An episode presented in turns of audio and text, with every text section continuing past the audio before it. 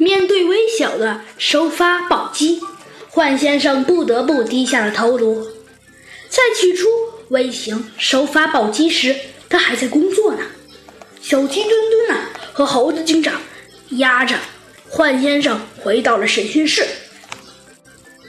弗兰熊啊，先命令了无线电报服务员吉娃娃狗小姐用无线电台的跟踪。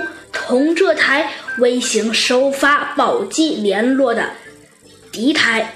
不久啊，负责监听的吉娃娃狗小姐向弗兰熊报告说道：“同这部电台联络的敌台竟然在国防部。”弗兰熊啊，大吃了一惊。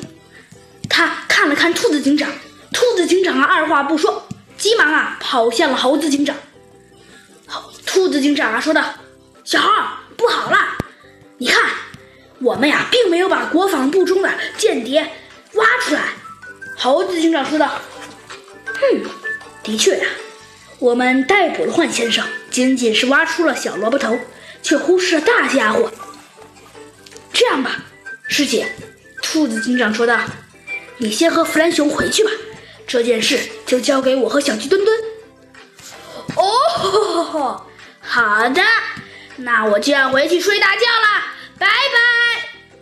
兔子警长还没反应过来，弗兰熊啊就一溜烟的逃跑了。猴子警长啊和小鸡墩墩跟着吉娃娃狗小姐啊来到了无线电监听室。猴子警长接过了吉娃娃狗小姐手里的监听话筒，仔细的听了起来。听了一会儿后啊，他把耳机。递给了小鸡墩墩，说道：“你听听，小鸡墩墩，这声音的频率是不是很熟悉？”小鸡墩墩啊，听了一会儿，非常激动的喊了起来：“这个声音频率跟猩猩副官上牙打下牙的频率很相似。”你判断的很准确，不是相似，而是与猩猩上下上牙打下牙的节奏完全一致。猴子警长为难了。即使是这部敌台就安装在猩猩副官的假牙里，我们也没法对他说：“猩猩副官，请你把假牙借给我们用一用呗。”呃，这小鸡墩墩呢，一开始呀，我哑口无言了，但是很快呀，小鸡墩墩就说道：“那那只能对猩猩副官暗中监视了。”猴子警长对小鸡墩墩的见解表示赞叹，他转身呐对吉娃娃狗小姐说：“小姐。”看来只能派你出马了，在警察局搞无线电监听器的，应该你的技术算得上是数一数二的。保证完成任务，吉娃娃狗小姐说道。不过，不过我希望两位先生暗中接应我，我怕真动起武来，我不是新兴副官的对手。再有，我不能直接前往国防部，而而只能采用，只能采用。迂回战术，从侧面监禁猩猩副官。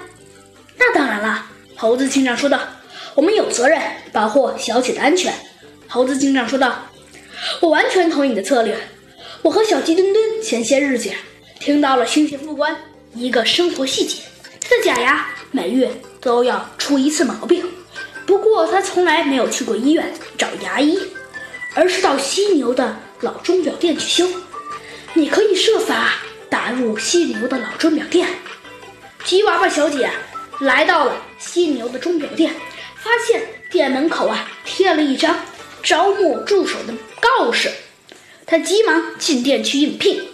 老犀牛啊考了他一些机械方面的基本技术，这对于啊吉娃娃狗小姐来说呀根本就不是什么难事儿，她被犀牛先生啊招为助手了。